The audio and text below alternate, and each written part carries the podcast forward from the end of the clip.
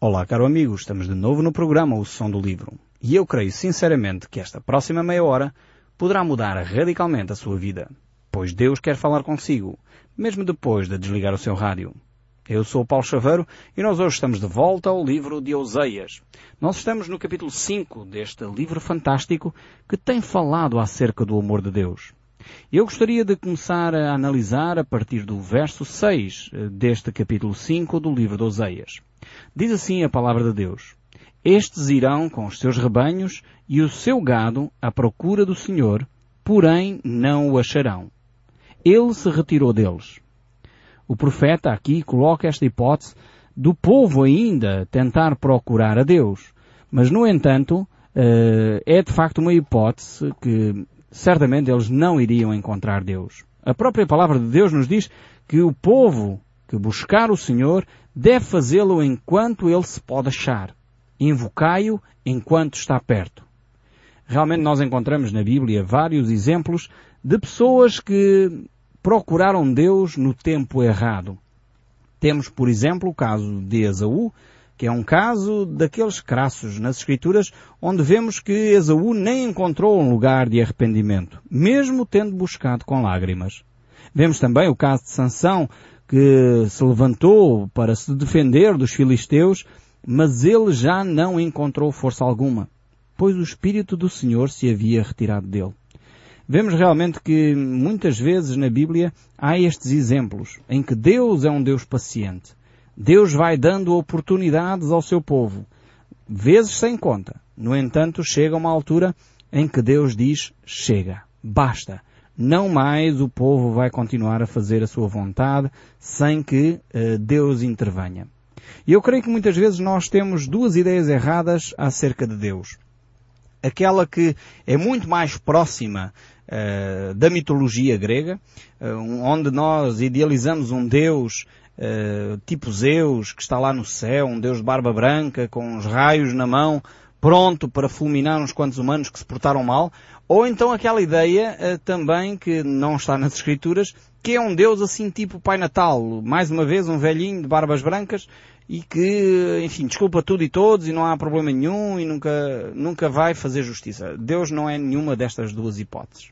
É verdade que Deus é um Deus de amor, é um Deus paciente, mas é um Deus que também diz basta. Como qualquer pai, como qualquer educador que ama os seus filhos, uh, chega uma altura em que tem que dizer chega, não podes continuar uh, a fazer e a ter esse tipo de comportamentos. E porquê? Porque esse pai ama o seu filho. Uh, tenho acompanhado algumas famílias que infelizmente têm tido a dificuldade uh, com filhos na toxicodependência. E um dos uh, conceitos importantes para ajudar as chamadas famílias codependentes é, uh, no fundo, o amor firme é os pais chegarem ao ponto de amar tanto os seus filhos, de dizer, meu filho, minha filha, se tu queres continuar com essa vida de dependências, tens que sair de casa. Isto é algo terrível para um pai chegar a este ponto. É, não vou sustentar mais o teu vício. Muitas vezes os pais vão continuando porque amam os seus filhos e querem o melhor para os seus filhos para que eles não caiam no roubo, para que não caiam numa vida promíscua, eh, vão alimentando esse vício, achando eles que estão a fazer o melhor. Mas isso só vai fazer com que eh, as pessoas mantenham esses vícios. Chega um ponto em que o pai e a mãe têm que usar um amor firme. Dizer, meu filho, se queres continuar com essa vida, não vais fazê-lo com o meu consentimento. E isto é chamado amor firme. E é deste amor firme que Deus está aqui a falar para com a nação de Israel. Não há hipótese do povo continuar a fazer o que lhes apetece, a ter uma vida promíscua, a ter uma vida onde há sacrifícios de vidas humanas, onde há inocentes que pagam uh, por causa do pecado dos outros e Deus diz basta. O povo não mais me vai encontrar. É realmente este amor firme que nós encontramos aqui nas Escrituras.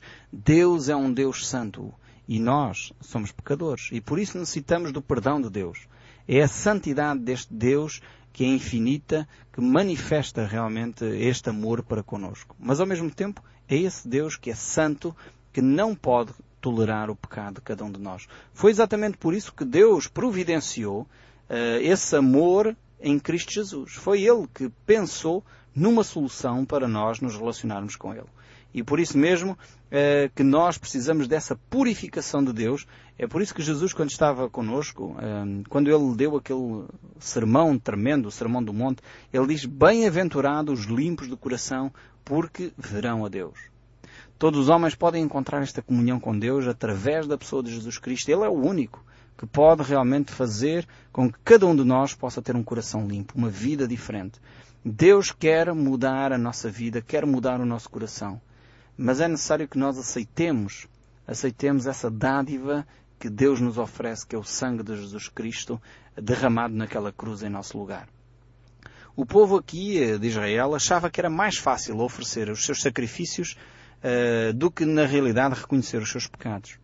Uh, e não é de sacrifícios que Deus anda à procura. Infelizmente nós, seres humanos, somos muito estranhos, eu tenho que confessar.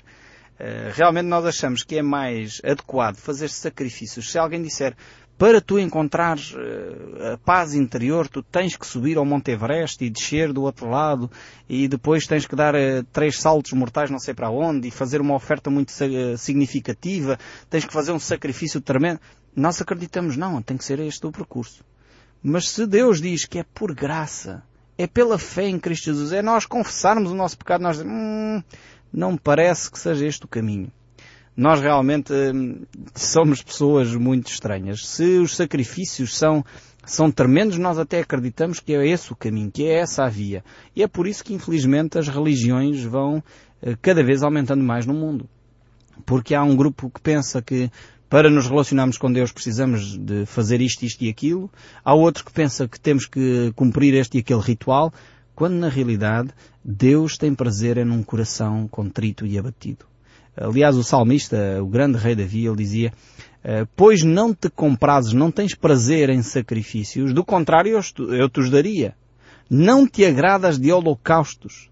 Sacrifícios agradáveis ao Senhor são o coração compungido e contrito, não o desprezarás, ó Deus.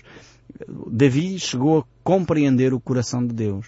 Os sacrifícios que o povo fazia, aqueles holocaustos que eram feitos lá no templo, era uma consequência do reconhecimento, do arrependimento do pecado do povo.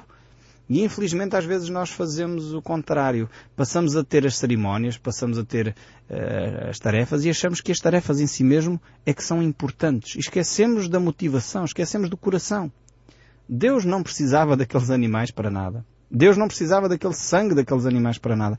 Agora Deus queria ver no coração do homem um coração contrito, um coração abatido. Notemos aqui que a linguagem usada por Deus, é, é, ele diz que a carne dos animais, é, no fundo, são dele. Todos os animais do campo pertencem ao Senhor. diz o texto ainda em Salmo 50, verso 9, Da tua casa não acetarei novilhos, nem bodes dos teus apriscos.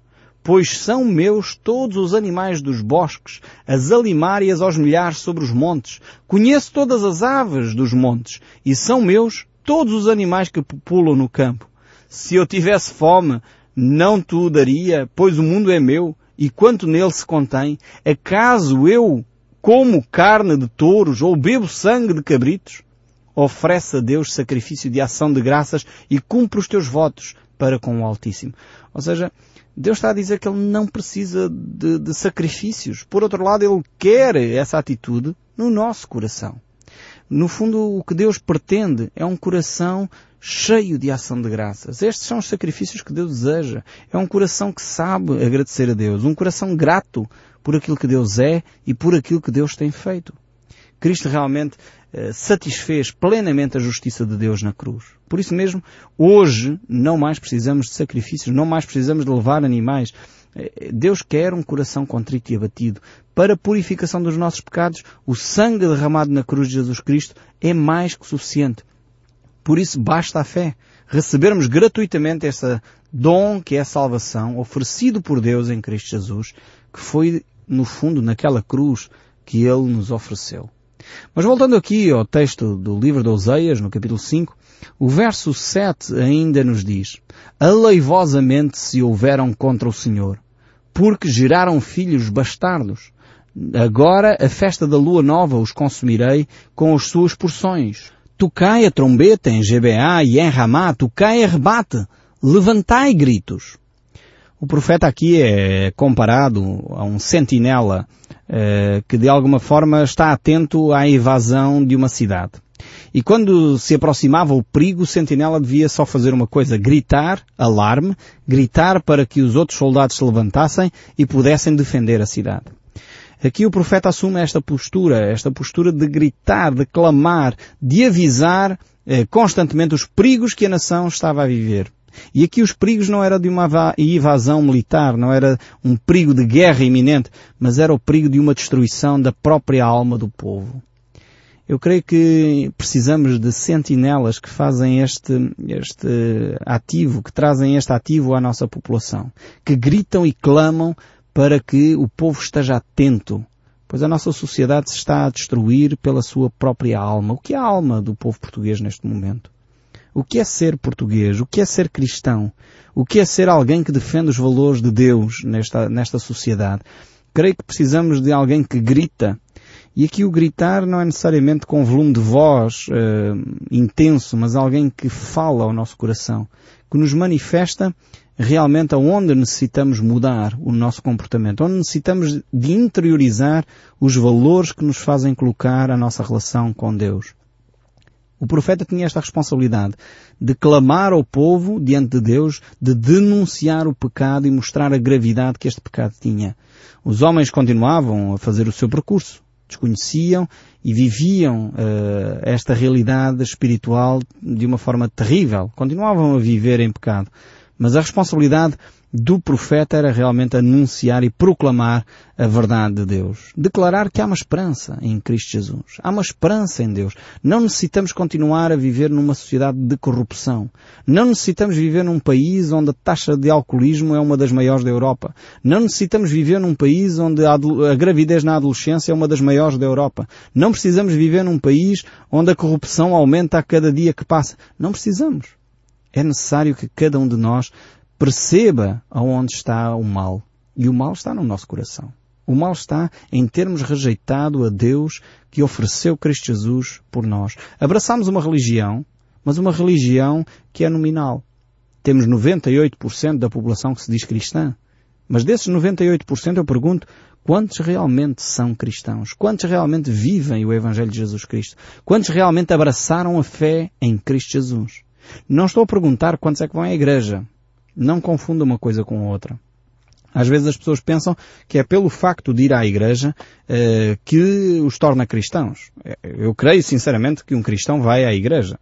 Mas o facto de ir à igreja não é sinónimo de que a pessoa abraçou os valores de Cristo. É viver.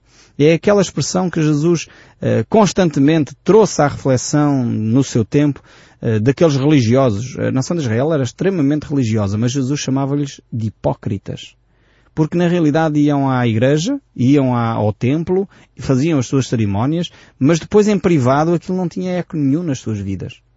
O viver o cristianismo é aquele que sabe viver o cristianismo numa, numa via pública, num ambiente público, mas é aquele que vive o cristianismo e os valores de Cristo no, na vida privada. Então a vida privada tem um alcance tremendo porque é transportada para a via e para o dia a dia, para aquilo que é as nossas relações. Então, quando vivemos o cristianismo, vivemos-lo também na vida privada. E eu creio que é aí que precisamos começar a transformar a nossa própria vida. Aqui, de volta ao texto bíblico, no livro de Oseias, no capítulo 5, verso 9, continua a dizer Efraim tornar-se-á assolação no dia do castigo. Entre as tribos tornei conhecido o que se cumprirá. Os príncipes de Judá são como os que mudam os marcos. Derramei, pois, o meu furor sobre eles como água. Temos aqui este Efraim, que é sinónimo de, da nação de Israel. Uh, e estas duas nações, quer as nações uh, do norte, quer as, uh, a tribo do sul, Judá, as nações, as duas nações Israel e Judá, estão aqui a ser alvo, no fundo, da atenção de Deus. Porquê? Porque as duas estavam a ter comportamentos que eram errados aos olhos de Deus.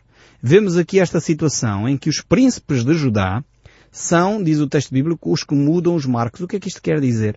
Uh, nós que vivemos em cidades hoje já não temos muito esta percepção do que é que isto significa.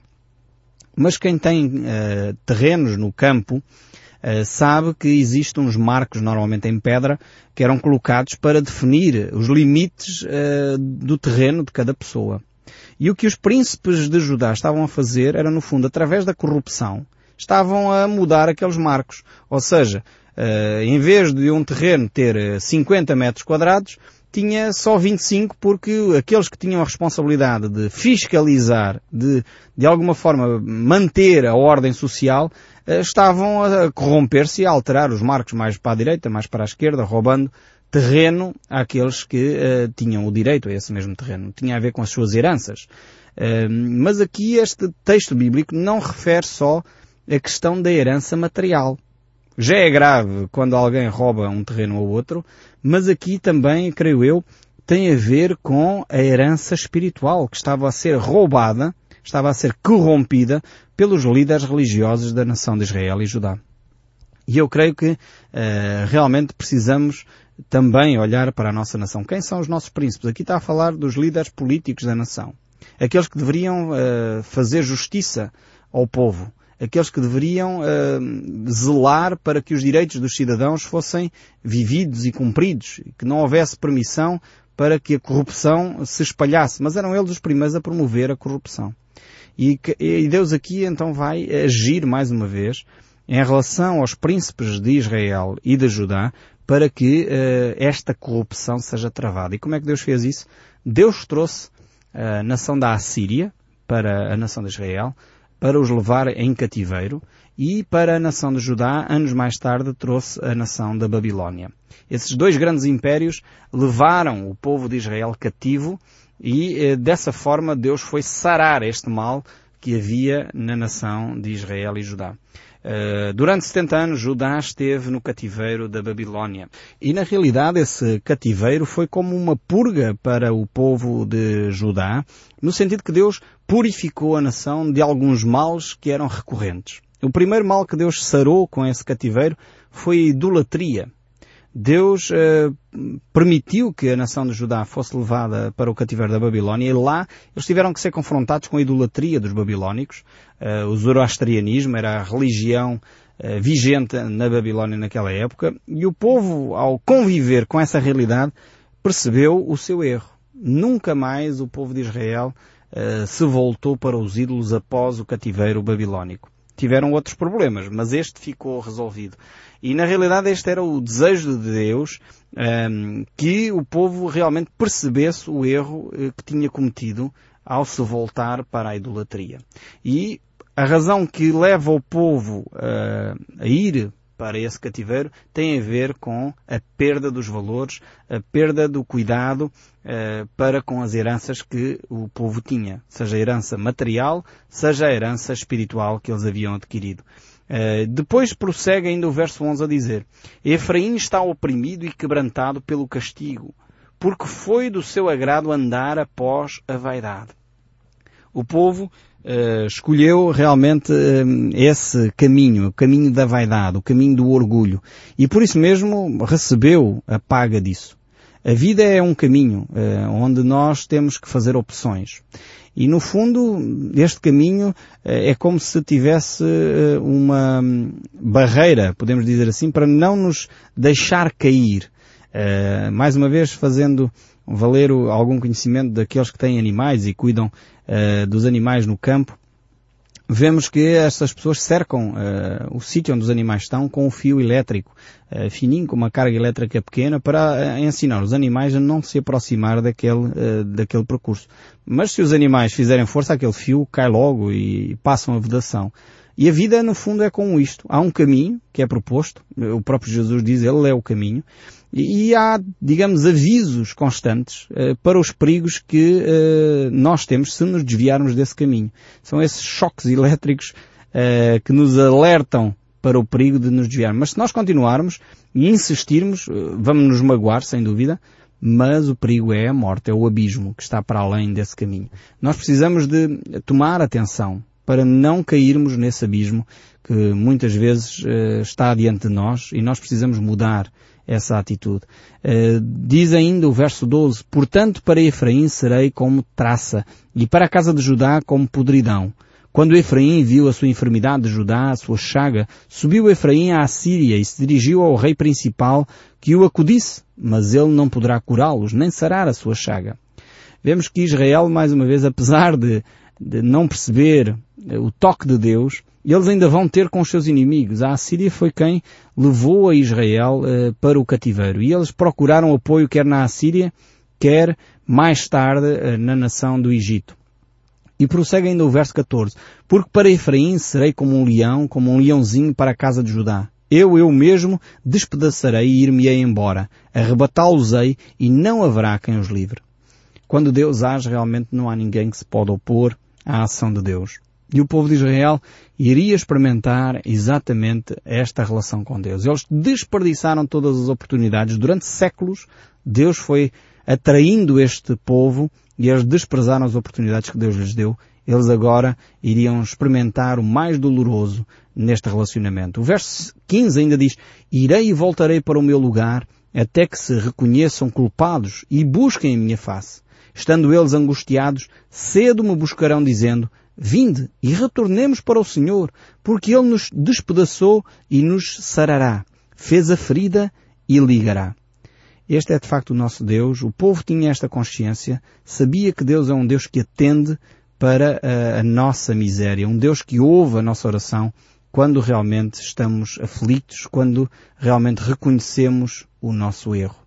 E ainda em Oseias capítulo 6, verso 1, ainda diz, Vinde e tornemo-nos para o Senhor, porque Ele nos despedaçará e nos sarará, Ele fez a ferida, Ele ligará. E o verso 2 ainda diz, Depois de dois dias nos revigorará, ao terceiro dia nos levantará e viveremos diante dele. Aqui temos claramente uma referência à ressurreição de Jesus, onde ao terceiro dia Cristo Jesus ressuscitou de entre os mortos, dando-nos assim esta vida abundante. Nós no próximo programa voltaremos a estes textos do livro de Oseias e eu espero sinceramente que este texto continue a falar consigo, mesmo depois de desligar o seu rádio. Que Deus o abençoe ricamente e até ao próximo programa.